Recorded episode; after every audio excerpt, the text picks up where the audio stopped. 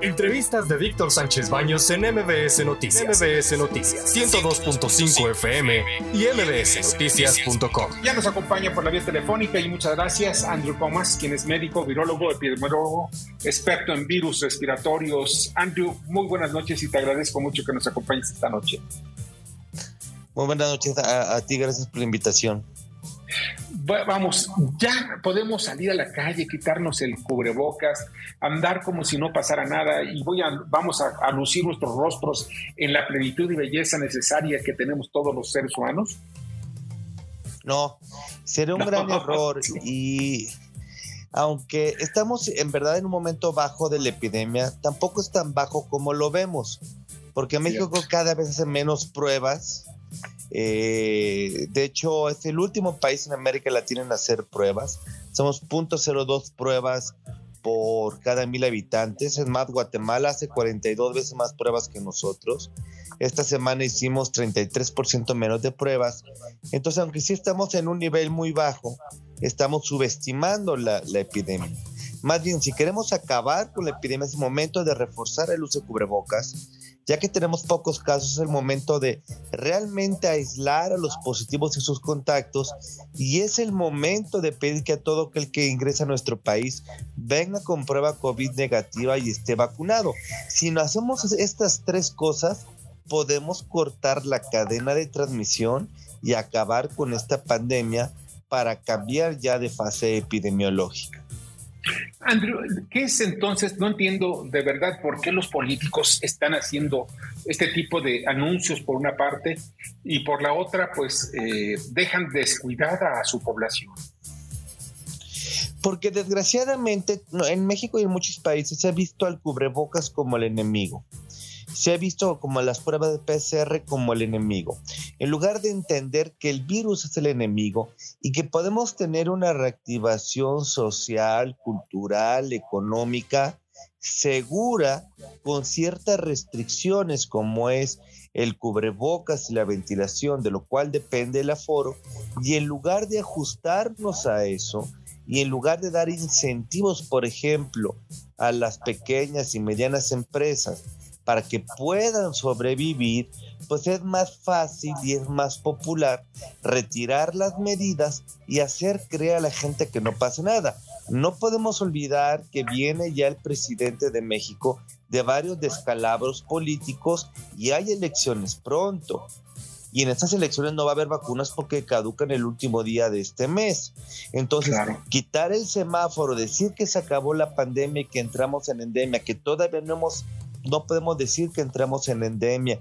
Continuando disminuyendo las, las, las, pruebas, diciendo que no es necesario el cubrebocas, pues la gente entonces se va a sentir segura y el día que venga la quinta ola, en lugar de verla de lejos, en lugar de ver el lobo a 10 kilómetros de distancia, lo vamos a sentir cuando ya nos esté mordiendo.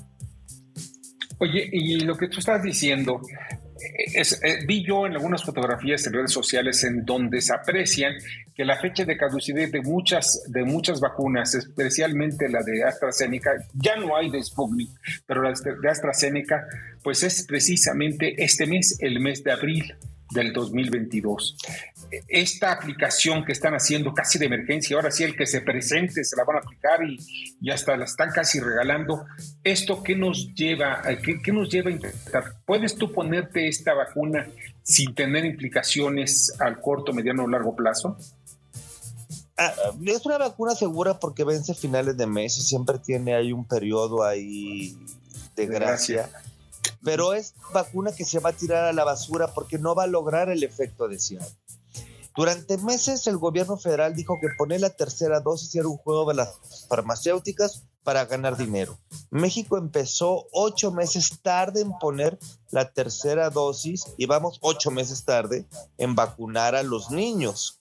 Y entonces, ahora que se les van a caducar esas vacunas que durante meses Arturo Edderly estuvo sacando la cuenta de que estaban ahí almacenadas, se están caducando. Entonces ponen eh, eh, ocho meses tarde la tercera dosis y ahora quieren poner pegada la tercera a la cuarta para acabarse las vacunas y que no haya que destruirlas porque caducaron.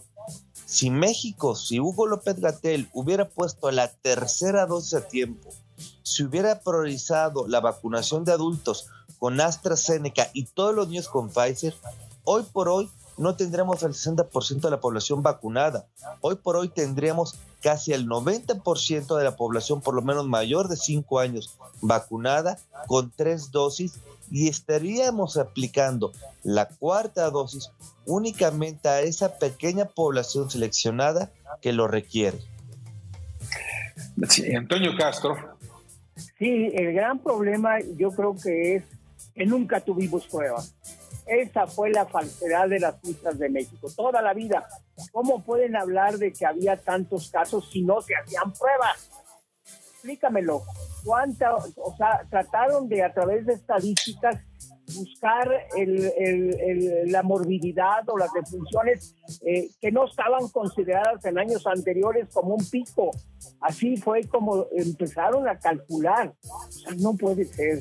O sea, este señor, bueno, toda la Secretaría de Salud y este gobierno eh, en sí nos llevaron al voladero a los mexicanos.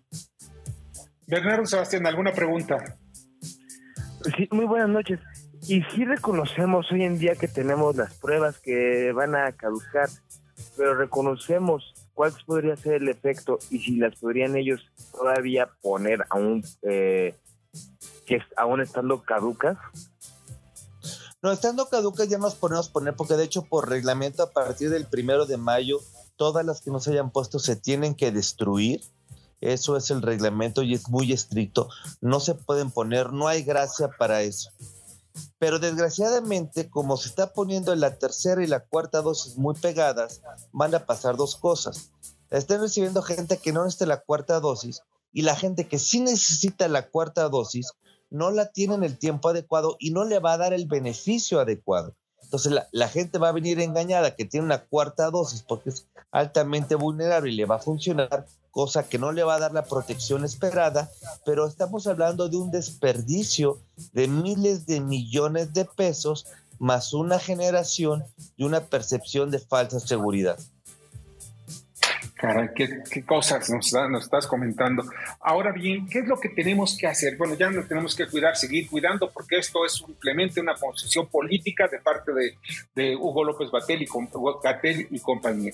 Pero entonces, ¿qué es lo que necesitamos dentro de las políticas públicas? Vi que ya el gobernador de Puebla, Miguel Barbosa, dice yo no le hago caso a López Gatel y aquí se aplican otro tipo de medidas. ¿Qué es lo que tienen que hacer varios gobernadores? Claro, lo que pasa es que tenemos un Consejo General de Salubridad que es el órgano que por ley debería estar coordinando la pandemia y que nunca lo ha hecho. Tenemos un Consejo Nacional de no ha sesionado. Tenemos un Consejo Nacional de Vacunación que ha sido completamente ignorado para el manejo de la vacunación. Necesitamos por vías legales obligar al gobierno federal a que sea el Consejo General de Salubridad el que tome el mando y quitemos a ese sociópata inepto llamado Hugo López Gatel.